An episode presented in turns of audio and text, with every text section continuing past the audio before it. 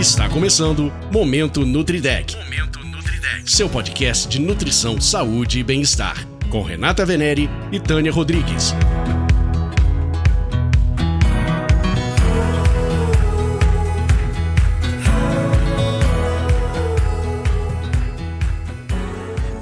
Oi, Momento Nutridec. A gente está aqui sempre querendo facilitar a vida de geral, né, Tânia, com essa história da alimentação, porque não é fácil.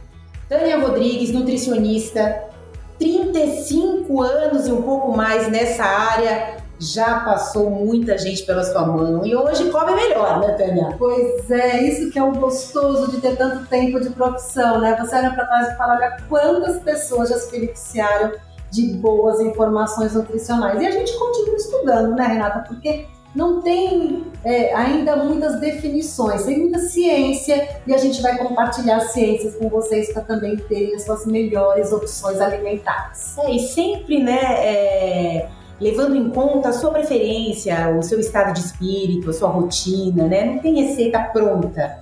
Não pode ter, né? Cada um tem uma, uma necessidade e tem uma condição de cobrir aquela necessidade. Isso tem que ser respeitado para que a gente consiga, de fato, manter uma alimentação saudável para sempre. A gente vai falar um pouquinho sobre imunidade, né, a defesa do nosso organismo e também sobre questões estéticas. Vamos começar pela estética, Tânia? Vamos. É, é o seguinte, né, o brasileiro é muito ligado à estética.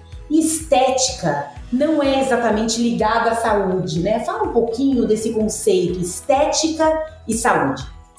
Bom, para começar, estética é tão faz parte do bom senso, né? Assim, é, eu digo do bom senso porque cada um tem o seu, né? E aí, no geral, é, nem sempre agrada a todos, mas no geral acaba tendo também estética um ponto de moda. Se a gente olhar para a história da moda, inclusive, né? os corpos, os rostos, as maquiagens, os cabelos, tudo que faz parte da sua aparência vai mudando, tendo outras referências. Então, de um tempo para cá, de uns 20 anos mais ou menos, essa estética buscada pelo corpo é, exige um aumento de massa muscular, uma redução de gordura corporal e muitas vezes para o biotipo daquela pessoa, para para as características genéticas daquela pessoa, é quase impossível chegar onde ela quer. E aí se torna uma situação não saudável, porque acaba levando a uma restrição alimentar ou buscar alguns alimentos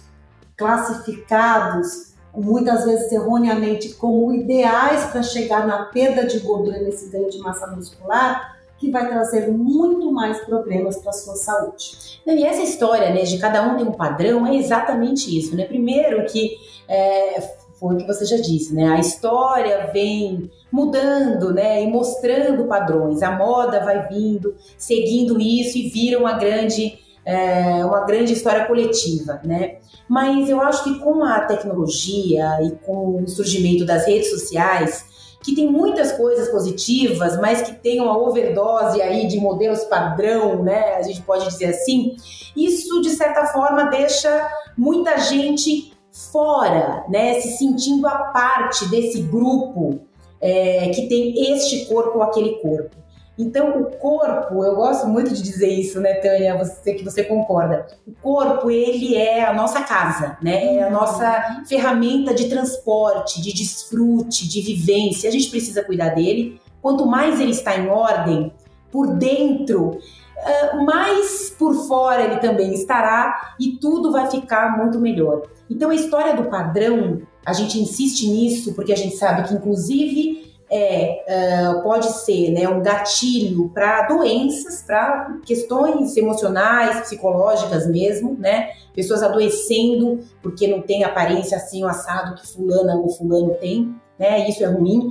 E também por achar, não, eu não vou ter esse corpo nunca, então tô nem aí. É pizza, é bolo, é refrigerante, vou fumar, vou beber, não vou fazer ginástica, não tô nem aí né? É um pulinho para dar uma descambada e não é nada disso, Tânia. Olha só os dois extremos, né, Renata? Porque de fato essa busca de um corpo desejável e que às vezes não faz parte do seu padrão genético, né, tem um pouco mais de dificuldade para chegar, causa muita ansiedade, muita tristeza, muita angústia, obsessão. Esses são problemas emocionais que podem custar bastante caro, né? Quando a pessoa não tem uma saúde nem mental e nem física tentando buscar aquilo que o seu corpo não tem na, na genética facilidade de chegar lá. Por outro lado, esse entendimento, né, no extremo, fala, é, minha genética é essa mesmo, então não, não vou me preocupar. Também está errado, né? Ah, é, que bom se todos aceitassem seu padrão de, de, corpo, a sua história, a sua etnia, né? Como é o seu corpo também depende da nossa cultura ali, de onde a gente vem, dos nossos ancestrais. E isso a gente não vai mudar, né? O jeito do cabelo, a cor da pele, o tamanho de corpo, a distribuição de gordura no corpo também está relacionado com a nossa herança genética. E que bom se todos aceitassem, fossem todos felizes com os corpos que têm, mas os mantivesse saudáveis. O que é manter o corpo saudável? Não depende da estética. Não importa o tamanho da sua cintura, o tamanho da sua, do seu, das suas mamas, as suas pernas como elas estão, o tamanho do bíceps de um menino ou de uma menina, não importa isso. O que importa é se a gente está com bem-estar geral, intestino funcionando bem, dormindo bem, a pele saudável, não importa se ela tem manchas ou outras marcas, mas ela está saudável porque ela te protege contra as agressões do meio externo. Você está sempre com saúde não doente, tudo funcionando bem e seus exames bioquímicos também adequados, que são formas da gente avaliar nossa qualidade de saúde. Então, independente de como está a forma do seu corpo, o padrão saudável também exige um peso adequado para a sua altura. Isso não é estética, é o quanto o seu esqueleto suporta o seu peso. Essa relação de peso e altura é uma maneira de avaliarmos se estamos com peso saudável. É, não é, né? Ah, não, exatamente. Então a genética não me beneficiou, então não quero nem saber. Não, né? Como a gente pode estar no nosso melhor? Qual é o nosso melhor, né?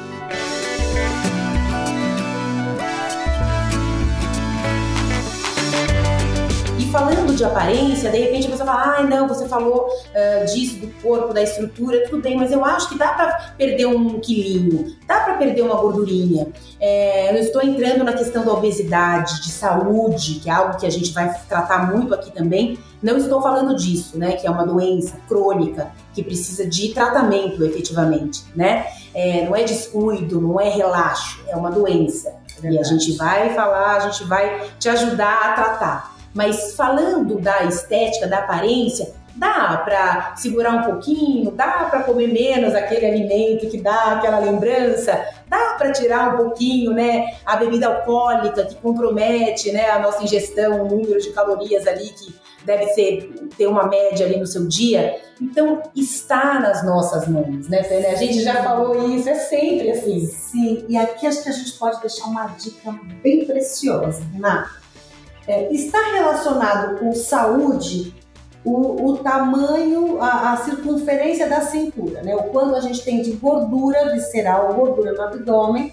A ciência diz hoje que tem uma relação direta com a doença cardiovascular e até com o, o diabetes. Enfim, a gente chama isso de síndrome metabólica, quando tudo está desequilibrado no nosso organismo por um acúmulo de gordura corporal, especialmente a gordura visceral. É, e se a gente fala que, é, tirando esse lado que a gente precisa cuidar com muito cuidado, que é a obesidade, mas às vezes tem aquele pouquinho de gordura que não tem nada a ver com obesidade é, e que o nosso corpo talvez tivesse mesmo no nosso DNA uma distribuição de gordura maior para essa região, mas que dá para ser controlada, talvez, não deixar aumentar, né? mesmo que o nosso corpo tenha já na nossa herança uma distribuição não muito agradável, mas é o nosso corpo é assim, mas pelo menos não aumentar. E aí a dica que eu queria dar é o seguinte: hoje sabe-se que temos mais probabilidade de aumentar a gordura abdominal e visceral quando mantemos ao longo do dia uma quantidade de açúcar na nossa alimentação. Aí alguém fala, mas eu nem tomo, nem como açúcar, eu não como doce. mas é, usa no meio da, da manhã um lanchinho que é uma bebidinha açucarada de caixinha. É, usa à tarde uma bebida láctea, que não um iogurte, açucarado. É, acompanha o, a, o almoço um refrigerante. Enfim, esses pequenos hábitos de manter o, nível de açúcar elevado no sangue o tempo todo, porque colocou uma bebida açucarada, é hoje bastante discutido, inclusive para as crianças. Isso tem sido cada vez mais mostrado na ciência que é um vilão para aumentar a gordura corporal, especialmente a gordura abdominal. Então, quando a gente fala de cuidados, a gente está falando por que, você não toma mais água? Por que você não evita as bebidas açucaradas? Por que, que você não coloca mais verdura e mais legumes no seu prato do que alimentos mais gratinados, mais ricos de gordura? É só isso, é só. É, estamos falando em inclusão, incluir mais alimentos saudáveis no seu dia e trocando, né? Esse prato que tem muita fritura, coloca ali um legume, no dia seguinte coloca uma, uma outra coisa que você não está habituado. E são essas trocas, essas escolhas que vão fazer a gente viver com mais saúde, porque a expectativa de vida só cresce, né, Tânia? E que bom que a gente viva bem, porque não adianta ficar velhinho, velhinha, mas sem mobilidade, sem conseguir andar, sem conseguir raciocinar, sem viver, né? Se a gente vai viver mais, que a gente viva bem. E a saúde vai por este caminho, né? Por toda a ciência, mesmo da Grécia, desde a Grécia Antiga, quando vai estudando alimentação, sempre se relacionou alimentação, saúde e longevidade. Eu viver melhor, viver mais e viver bem. Então, quando a gente está falando de incluir alimentos saudáveis, tirando um pouco dos não saudáveis, dando lugar para os mais saudáveis, a gente está falando também de um envelhecimento saudável e estamos envelhecendo e esperamos que todos envelheçam muito bem. É isso, e tem a ver o envelhecimento com a imunidade, né? Quanto mais protegido o nosso organismo está, mais a gente consegue se valer da nossa vida, da nossa rotina. Todo mundo tem problema, cada um, enfim, na sua particularidade, mas não é uma beleza, uma lindeza, tá tudo alegre e feliz, né? A gente tem perrengue na vida mesmo mas a alimentação só ajuda. É, eu fico, eu fico lembrando, Tânia, no começo da pandemia de Covid, é, a palavra imunidade né, cresceu loucamente. E muita gente, inclusive, que nunca pensou muito no cuidado com a própria saúde, né, nunca lembrou muito dela. Nossa, eu preciso aqui de pílulas né, de imunidade, como é que eu faço? É aquela poupança que a gente vai fazendo ao longo do tempo. Não tem a pílula da imunidade, não né? Não tem, não tem. E, e, olha que interessante, eu acho que nesse momento pandêmico é, se colocou mesmo uma luz sobre como cuidar da saúde, né? Porque muitas pessoas acreditam que ser saudável é nunca ir ao médico, eu nunca preciso ir ao médico, então eu estou saudável. Não, tá tudo errado. ser saudável é fazer prevenção. E a imunidade vem por esse caminho de prevenção. Se eu tenho sempre o meu exército aqui de soldados que vão lutar contra as bactérias, vírus e outros elementos, substâncias que podem prejudicar a minha saúde, eu tenho que deixar esses soldados, esse exército aqui bem municiados, ou seja, com armas. Essas armas são as vitaminas e minerais. Então eu preciso todos os dias cuidar da minha saúde para eu ter imunidade e a história, né, de hábitos saudáveis, né, aquela rotina, aquele padrão alimentar e o mínimo de exercício físico que você pode fazer, aquela hora que você não encontra para você de jeito nenhum, mas que para o outro sempre tem uma horinha, né? Vai ter que colocar na sua agenda, Tânia. Exatamente. Quando a gente tem um corpo ativo, quando a gente mantém exercício físico, que é aquele exercício programado, que faz com que você repita seus movimentos, e aumente sua capacidade de força e resistência, você também está municiando o seu exército. A imunidade também precisa que o nosso corpo seja ativo. Quanto menos a gente faz exercício, menos o nosso corpo acha que está agredido e aí diminui o exército. É, quanta coisa, né? Quanta coisa. Mas a gente está falando da gente, da vida da gente, da possibilidade de conquistar, de produzir, de ser feliz, de amar, ser amado, né? O que a gente quer mais, Dani? E produzir algo que te dá prazer, pode ser trabalho, pode ser arte, pode ser qualquer coisa na sua vida também te traz uma autoestima, né? Então, para eu ser produtivo, para fazer alguma coisa que me dê autoestima, aumente minha autoestima, eu tenho que estar saudável. A gente sempre vai cair nesse assunto de estar saudável, se alimentando bem, para nossa máquina funcionar bem. E a cabeça boa, o coração ali tranquilo, né? Porque é isso. A vida tá aí pra gente desfrutar. Com problema, sempre vai ter, mas a gente aqui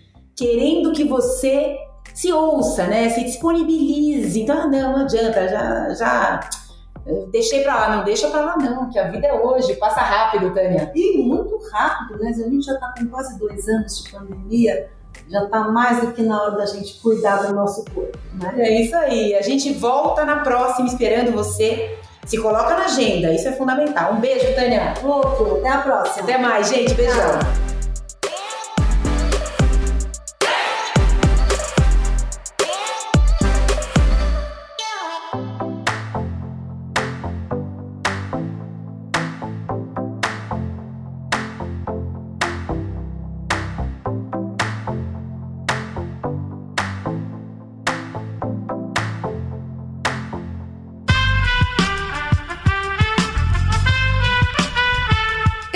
Podcast foi editado por Aerolitos Edição Inteligente.